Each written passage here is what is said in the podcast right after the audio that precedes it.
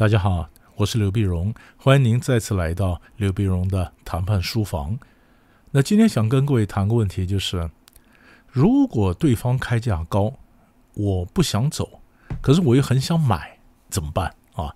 这是买方同学嗯最常问的一个问题，在买方啊或者采购啊常出现那个困境。那你通常的？如果你听我谈判书房听了那么多集，那你当然也晓得最标准的答案就是：那他如果真的那么贵，我想买，那我又没办法付那么多钱，我就拿别的东西跟他换嘛，是不是？可那我拿这个付款的方式跟他换呢？啊，别人能够付那么多钱，可是他付款的时间拉得很长啊，我是给 cash 啊，那是不是降价一点？对不对？我自己买啊，别人是公司里面去买啊，他上千成还有溢价，烦死了。我直接把现金给你，算便宜点嘛，对吧？这是我们最常见的，就是拿付款方式换价格，对吧？这就叫切割嘛，切割出来付款付款方式换价格。那另外一种另外一种方式呢，那就是挂钩嘛，挂钩就是我挂别的东西进来换。啊，那这个东西比较贵，我付不起。可是如果你这愿意拿我的价钱卖给我的话，那下次什么东西我也可以便宜卖给你。哎，他如果觉得钱对他不是那么重要的话，那么他让一点步，然后换得我的交情，或换得我挂进来的另外一个东西，哎，他搞不好觉得蛮划算的。啊，所以这也是一种状况嘛，对不对？那这种状况都比较简单。我们前面大家也都陆续在不同的集里面谈过，那现在我们把它汇整一下，我们谈其实我谈的是另外几种状况。那这种状况呢，第一种呢，它开的很高，你怎么换都没有用，你挂钩都没有用，为什么？因为他根本不想卖给我嘛，所以他根本搞不好已经有内定的人了啊，他已经有一个买方在旁边等了。那我一定要买呢，因为他也许因为客观的因素了，必须要跟我谈，但是他根本目的就想跟我谈破裂嘛。到时候他开了高的，我没办法答应。他说没有办法，我给过你机会了啊。那别人能够按照我的条件，所以我当然卖给别人嘛。他可以理直气壮的卖别人，他根本不想卖给我，因为他有他老早有人在那边决定了，在等了。那时候我再想办法再谈也是没有用的。的第一种状况。第二种状况呢，是他开的高，他在看我的反应，这里面可能有牵涉一些文化的因素了。以前我也谈过、分享过跟英国人讲的 case，英国人讲啊，他到黎巴嫩去谈判，黎巴嫩的卖方呢，英国人是买方嘛，黎巴嫩的卖方呢，那个产品开了一个很高、很离谱的价钱，英国人非常生气啊，啊，怎么开这么离谱的价钱？拂袖而去。越想越气，他就买了第二品牌的东西，就后来发现完全搞错了，因为就黎巴嫩地方呢，常常有人他在那边买东西啊，可能是同行询价了，也不是真的要买，所以他们几乎有一个不成文的一种玩法呀，那就是一个卖方他想试试你买方是不是真的要买，所以他就开了一个很离谱的价钱，他看你会不会破裂，看你会不会破局，会不会拂袖而去。如果我这么离谱的价钱你都不当一回事儿，还嗯嬉皮笑脸也没拂袖而去，那你一定是假的，你是来玩的，我根本懒得理你。可是如果你拂袖而去了，表示你真的很在意，表示你真的有意思要买，那我第二天再回来好好跟你谈。黎巴嫩就这种状况啊。他看到英国人生气，他第二天就回去好好谈。没想到回去以后，发现英国人已经买了第二品牌的东西。哎呀，搞得大家都很扼腕啊！那是英国人呢，因为这样子他没有买到他想买的第一品牌；黎巴嫩人呢，因为这样子呢，结果也没有把手中的产品卖出去。对黎巴嫩这个卖方和英国买方来讲，这是双输。那为什么会双输呢？那就是英国人就不太了解黎巴嫩那边的文化嘛，所以我们出国谈判，所以跨文化谈判为什么要花点精神来讲？原因就在这里，要不然你连人家发脾气什么意思你都搞不清楚，是不是？好，这是第二种状况。第三种状况，对方为什么开高呢？因为他觉得那是一个身价的显示啊，一个那个那他的他的尊严呢？他为什么要开高？他的产品为什么要卖的那么贵？因为那是一个身价，那代表他产品的价值啊，表示你对他的尊重啊。至于实际成交价会不会那么高，那就再说了。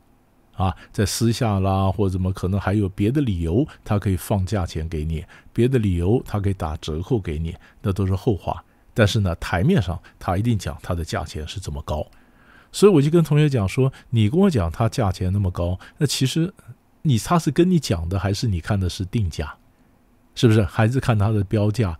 他亲口讲出来的，还是写出来的标价？哎，这不太一不太一样啊。对吧？有的时候，嗯，他这个标价就表示他的身份呢。那谈的时候的价钱就有折扣了，啊，所以这是一种状况。在下一种状况呢，有的时候在他开价呢，他是想试探，他想试探我口袋的深浅。就很多卖方来讲呢，不要白不要嘛。所以当他开高的时候，他也没准备你会答应。啊，如果不是我们前面讲第一种状况，他胸有成竹，根本不想谈。如果他真的还想跟我谈的话呢，其实他开高只是想试探我口袋的深浅，看我让步让的有多快。这时候我如果呃要真的想买，我可以用的战术就叫坚持重复，就是我讲个价钱，就是我重复重复重复，就这价就这价价没有了，我们的预算就是这样子，你超出就没有了。我就不断重复我的底线，是吧？不管他今天，比如说随便讲，假设我今天底线是呃两百万，那他可能他开价表示示好，他从五百万开始开，那五百万呢降到降到四百多啦，降到三百多啦，反正你不管怎么降，我绝对不会回报你所谓的善意，我只会不断的重复，就是两百两百两百。从谈判来讲呢，你会发现这是两种行为，我不断的重复，这叫 repeat。那对方呢，他从他这慢慢降价，他期待我 react，他期待我跟他互动，他期待我回报他的一个善意。没想到我根本不回报，我只讲坚守立场，坚守立场，两百两百两百。所以今天他今天开高，他在试探，结果他试探出来就得到一个信息，什么呢？我。铁板一块，然后他再去想，他这该该要不要继续跟我谈？因为我这完全不让，所以他开高也是想试探我的反应。结果我的反应是，呃，完全不动如山，是不是哈？这也是一种状况。还有一种状况是什么呢？有时候是实在没办法，就是他今天开高，那是实在没办法。他很老实，他也不是想玩什么 game，他就是没办法放给你。那怎么办呢？以前统一公司有一次到美国跟一家美商公司谈代理权的问题，那在中间这段时间，统一公司当时总裁高清院先生都亲自出国谈了两次，两次还是没成呢。大老板出面不等于会成呢。后来美国人讲了。跟你们谈了这么多年，你们这个理念啊，正派的做法，这什么我们都非常欣赏。可是欣赏归欣赏，这个案子不成还是不成，我们的立场差太大，兜不起来。这样子，我让你们代理一个小东西，好不好？就是我们的关系呢，我们互相欣赏，也互相理解。那我们的关系一拍两散就可惜了。呃，让你代理一个小东西，然后看实际状况怎么样，我们再调整。好吧，代理小东西，慢慢也许过几年，呃，整个情势改变了啊，过几年也许更有机会有弹性了，呃，那时候我们再再再做，我们再再看下一步怎么做，维持关系，这也是谈不成的时候一个收尾。可是今天真正问我这个问题的呢，那是一个公司的人资。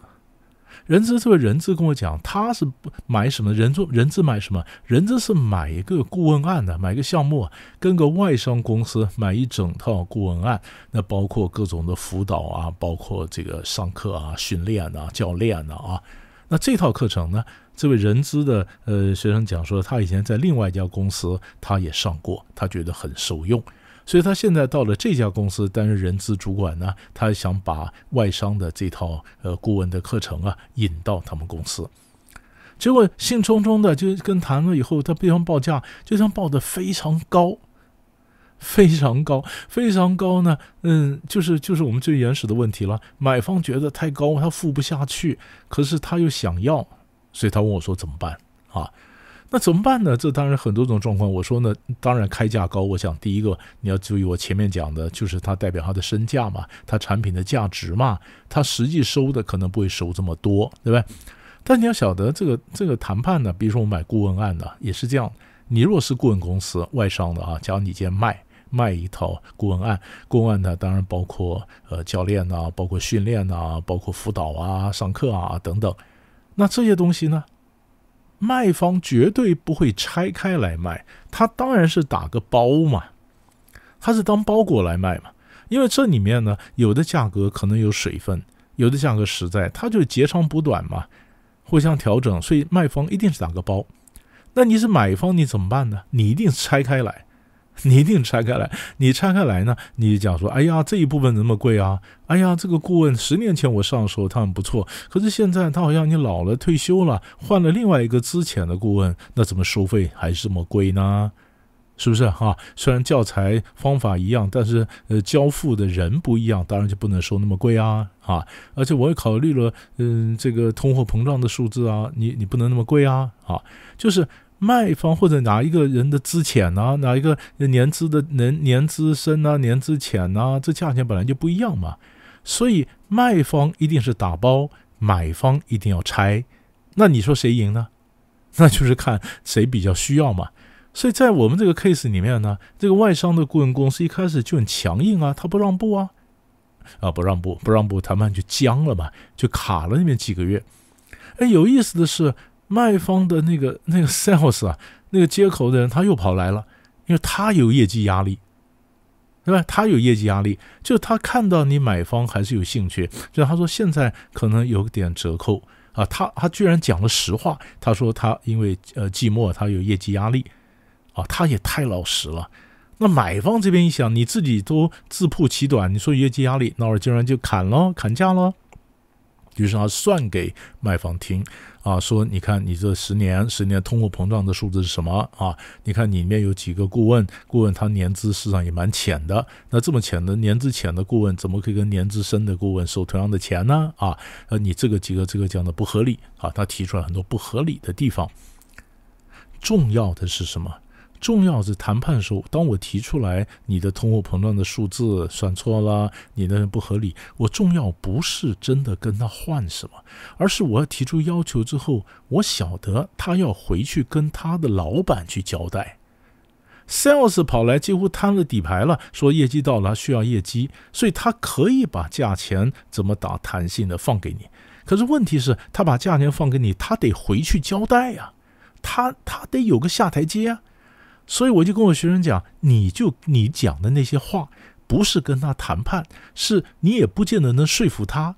可是他可以把那些话整理一下，回去说服他的老板，说我们价钱好像真的太贵了，因为通货膨胀的数字我们算的高了啊。那某某几个顾问年资真的是浅了，他用他的方法说服他的老板，来为他的让步合理化。所以你跟他是什么关系呢？你就是帮他找下台阶的关系，因为他先讲了他需要业绩嘛，所以他可以打折嘛。空间就是这样子。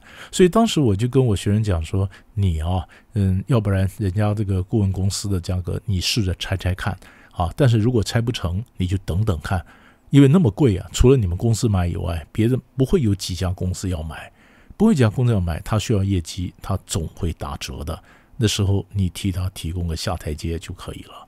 后来果然就是这样发展的，所以我把这经验也在这个呃谈判书房里面跟大家分享，帮你想想看啊，有没有什么经验你可以马上抽去用的？呃，说不定你还能够谈得相当不错。我们今天谈到这里，我们下集再见。